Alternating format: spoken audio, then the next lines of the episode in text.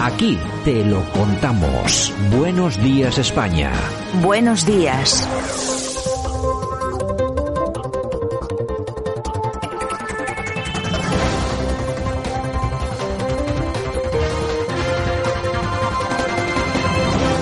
Bueno, pues aquí estamos en nuestra portada, día 1 de junio 2022. Vamos a analizar algunas de las noticias más importantes, o por lo menos que hemos detectado como más eh, curiosas e interesantes de las últimas 24 horas. Vamos a analizarlas, de, por supuesto, de manos de nuestro amigo y compañero, el profesor Sergio Fernández Riquelme, como siempre. Don Sergio, buenos días, ¿qué tal?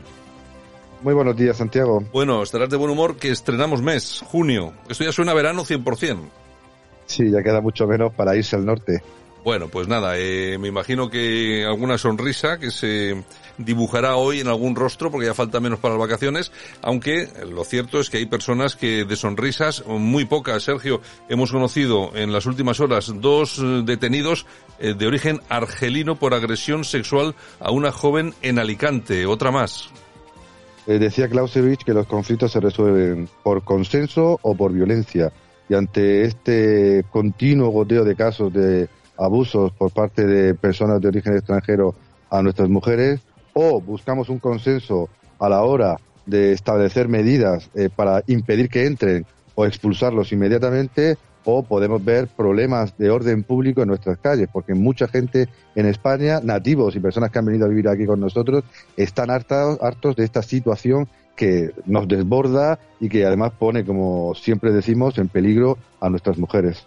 Bueno, pues ahí están esos casos. En la mayoría de los casos eh, muy silenciados. Eh, todos estos casos que se producen violaciones, violaciones en manada, el origen de los violadores. Yo creo que es muy importante y yo creo que la gente eh, necesita saber, conocer cuál es el, origen de los, de los violadores. ¿Por qué se nos oculta sistemáticamente e incluso hay cuerpos y fuerzas de seguridad del Estado, como puede ser la Archaña, la Archancha en el País Vasco, que tienen órdenes taxativas de no informar de la nacionalidad de los violadores? Sergio porque no quieren una reacción eh, política, ideológica y en las urnas de muchos ciudadanos que si se enteran o si se enteraran de lo que están haciendo em, eh, extranjeros que entran a este país sin ningún tipo de control, pedirían cuentas al gobierno de turno, diciendo por qué, señoras y señores, dejan ustedes entrar o dejan que se muevan libremente por el país personas indocumentadas, personas sin ningún tipo de referencia, sin ningún tipo de control y que a veces hacen lo que les da la gana, ¿no? Eh, al ocultar el problema, pues tanto eh, el gobierno o las autoridades eh, se cubren de gloria para evitar esa reacción popular que estamos detectando cada vez más en las redes sociales y en nuestras calles. Bueno, pues la cuestión es la siguiente. Nuestros políticos han permitido la entrada masiva de inmigración, en muchos casos descontrolada, incontrolada, ilegal, y luego lo que hacen es intentar solapar, ocultar los delitos que comete buena parte de esta gente que entra de forma ilegal, como pueden ser esas violaciones en manada. Violaciones en manada de la que tuvimos muchas noticias, la producida en Pamplona en las fiestas de San Fermín. Eh, vimos los rostros de los violadores, los seguimos a sus casas, perdieron sus trabajos. Me parece lógico, porque eran, la verdad, que una pandilla de... Eh, tampoco vamos a decir nada más, pero a mí me gustaría que nos hubiéramos comportado igual con todos los violadores, con todas las manadas de violadores. Lo que pasa que, claro, es que no hemos vuelto a conocer una manada de violadores desde aquella de San Fermín que estuviera compuesta por españoles. Hasta hoy lo que hemos visto ha sido manadas de extranjeros, eh, Sergio. Y es una lástima porque tienes toda la razón. Hay que poner rostro a esos violadores, a esos abusadores, a esta gentuza, eh, sea nacional o sea extranjero. El problema es que parece que si se pone nombre y apellidos a esos abusadores y violadores, pues parece que se está, como siempre, eh, usando el racismo, la xenofobia, bla, bla, bla, bla, bla, bla. Lo que se habla es de sentido común. Estamos luchando por defender los derechos de las mujeres en el siglo XXI y parece que el gobierno eh, hace ciertas cosas que parecen muy mediáticas, pero a la hora de la verdad, nuestras mujeres, nuestras compañeras tienen miedo a salir a la calle, tienen miedo a ir libremente por por donde les dé la gana y tienen miedo pues a, que les pueda pasar cualquier tipo de cosa. Y claro, eh, sin poner nombres y apellidos a quien hace ese tipo de cosas, posiblemente se seguirán conculcando ciertos derechos de las mujeres en esta época supuestamente de progreso.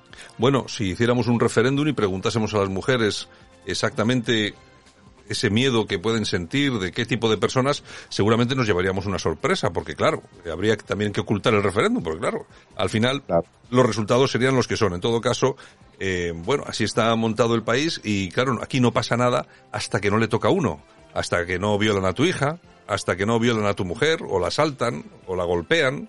Claro, luego los políticos saltan y cuentan ese tipo de cosas. No es el primer caso que vemos de políticos que habían permanecido callados durante un tiempo y cuando han visto que sus hijos han sido eh, asaltados, golpeados por menas, etcétera, etcétera, es cuando incluso han llegado al Parlamento a hablar de este tema. Es decir, que es la hipocresía de los políticos de siempre. Ellos ponen pues la política entre comillas, que no creo ni que lo sea, y como siempre, los ciudadanos somos los que ponemos las víctimas y a sufrir lo que nos ha tocado. En fin, bueno, vamos con otra. La Fundación Escuela Cristiana de recomienda a los colegios no contestar las reclamaciones de quien pida las clases con el 25% en castellano. Eso quiere decir que la Fundación Escuela Cristiana de Cataluña se pone del lado separatista y del lado de la ilegalidad, ¿no? Claro, la violencia puede ser real o simbólica. Y yo creo que la mayoría de los colegios de esta Fundación Escuela Cristiana de Cataluña son concertados. Por tanto, como desobedezcan al poder de la Generalitat, pues ¿qué pasa? Que se les acaba el concierto y se les acaba el negocio. Ponen por delante su supervivencia, ¿no? Eh, económica e institucional en vez de defender la legalidad. Sobre todo porque, como indicábamos ayer, eh, el, decreto de la, de la Generalidad de Cataluña para incumplir este, eh, la sentencia del 25% del Tribunal Superior de Justicia delegaba toda la responsabilidad en esos colegios e institutos. Y claro, estos, estos colegios e institutos concertados no se la van a jugar y veremos a ver qué les pasa, eh, pues que les va a pasar algo. O bien, eh, si aceptan la sentencia, eh, pueden perder el concierto, o bien, eh, si no la aceptan, pues pueden ir directamente al banquillo de los acusados. Efectivamente, eso es lo que puede pasar. En fin, en todo caso, pues da, un poco de grima ver que incluso asociaciones, eh, organizaciones cristianas se oponen a este tipo de cosas. Bueno, y si vamos con un poco de humor, porque siempre hay que poner un poco de humor en las mañanas, no todo van a ser malas noticias. Podemos acusa al PSOE de adjudicar a dedo los contratos para la cumbre de la OTAN y les responden desde el gobierno, desde el mismo gobierno, que se aprobó en Consejo de Ministros el enésimo conflicto de esta coalición que va a llegar, eh, aunque de manera surrealista, hasta el final de, la legislatura. Mucha gente pues piensa que eh, va a acabar pronto por la experiencia de la Unión eh, Podemos PSOE en el gobierno, pero no. No, esta gente se va a aferrar al sillón, aunque la gasolina esté a 6 euros el, ya, te digo. litro y continuamente pues nos despertamos con una sonrisa, como dices tú, pues los conflictos eh, y sempiternos entre el PSOE y el partido al que eh, del que tenía pesadillas eh, Pedro Sánchez y gobernara con ellos. Pues esas pesadillas las tiene todos los días en el Consejo de Ministros, obviamente no le van a echar y la última ha sido pues cuando eh, Podemos, que es un partido pues declaradamente anti-OTA, pues se ha acusado ni más ni menos al gobierno de corrupción a su gobierno de corrupción. A su propio gobierno.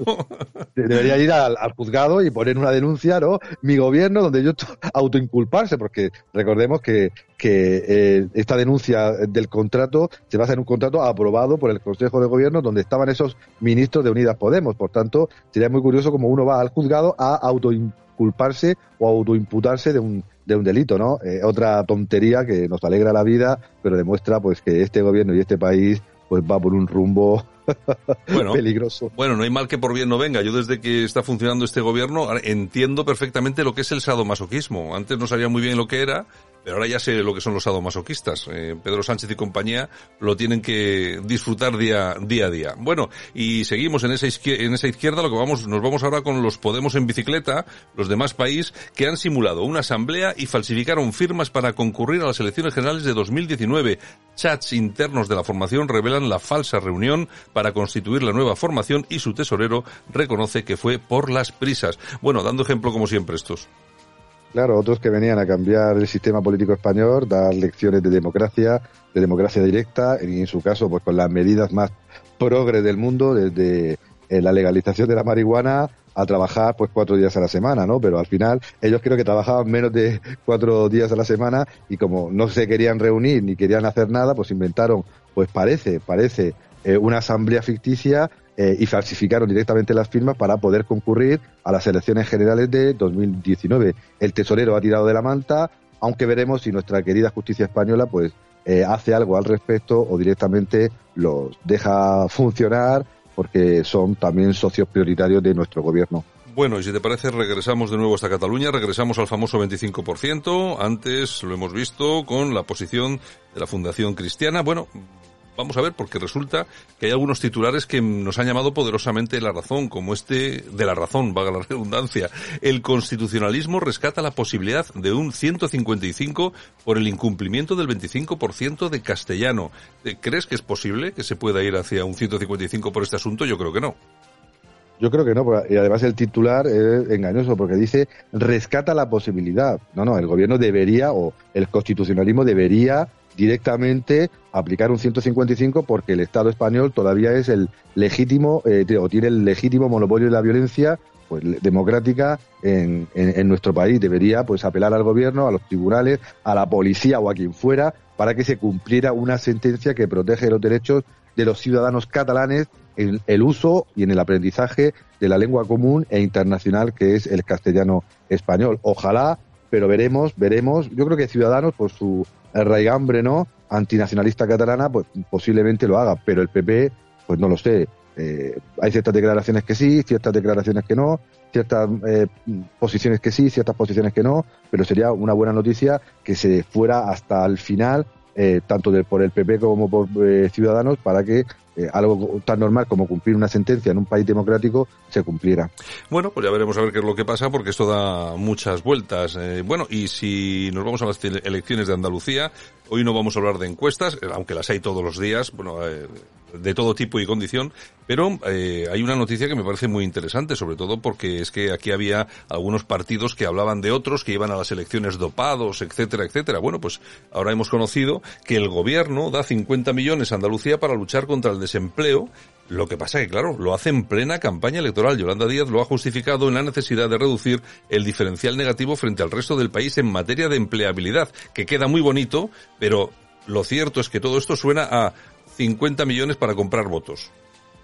La desgracia es que esto no sorprenda, que no, Santiago. Esto se veía venir y, si lo vemos en las noticias hasta nos parece normal, porque parece que en nuestro país y en otros, pues eh, incluso en democracias avanzadas, como dicen que es la nuestra, eh, justo antes de unas elecciones regionales, el gobierno del PSOE da 50 millones eh, a Andalucía para luchar contra el desempleo, además en una conferencia de prensa, ¿no? super guay del Paraguay, eh, hablando de la justicia social, de la lucha contra la desigualdad y hablando de que los PERTE, de economía social y de cuidados, este nuevo invento no terminológico eh, e institucional que ha salido de, del gobierno, pues va a ayudar a los más necesitados cuando más lo necesitan. Obviamente se va a hacer cuando las encuestas le van fatal, rematadamente eh, mal al PSOE de espadas en Andalucía.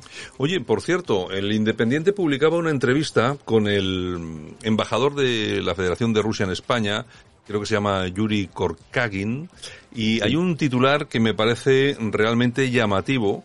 Eh, tú como entendido en el tema, dime qué te parece. El gobierno español ha echado por tierra 500 años de relaciones con Rusia. Clarísimo.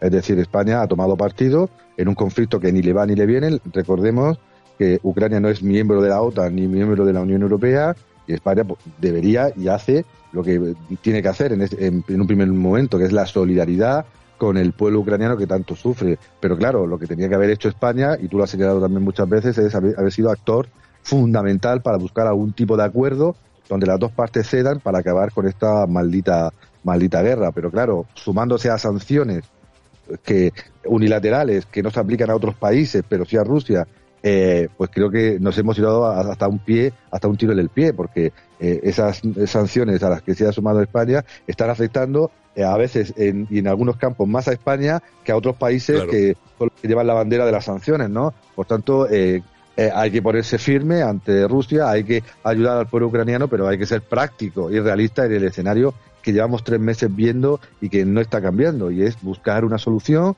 que duela, pero va a doler, eh, pero por lo menos eh, nos ahorramos muertos, Ucrania se eh, ahorra destrucción y España podría haber sido un actor fundamental porque siempre ha tenido grandes relaciones diplomáticas, económicas y comerciales con, con el país eslavo. Por tanto, una declaración bastante normal porque España pues se ha sumado a estas sanciones y claro, se ha roto una relación histórica y además estamos sufriendo en la energía, en la comida y hasta el Euribor, pues consecuencias de algo que no debería haber ocurrido, pero ocurre y hay que solucionarlo. Fíjense ustedes, si nosotros hemos tenido relaciones con Rusia, los primeros contactos datan del reinado de Carlos I, aunque el primer embajador fue Piotr Potenkin en 1667. Ahora se cumplen 300 años, 300 de la primera embajada establecida en Madrid en 1722. Fíjense ustedes si no teníamos nosotros suficientes relaciones para poner sobre la mesa con Rusia para haber intervenido en este conflicto y intentar ser, o por lo menos jugar, un eh, papel fundamental en todo lo que está ocurriendo. En fin, ese es un poco la historia que se repite, somos incapaces de aprovechar las, las oportunidades.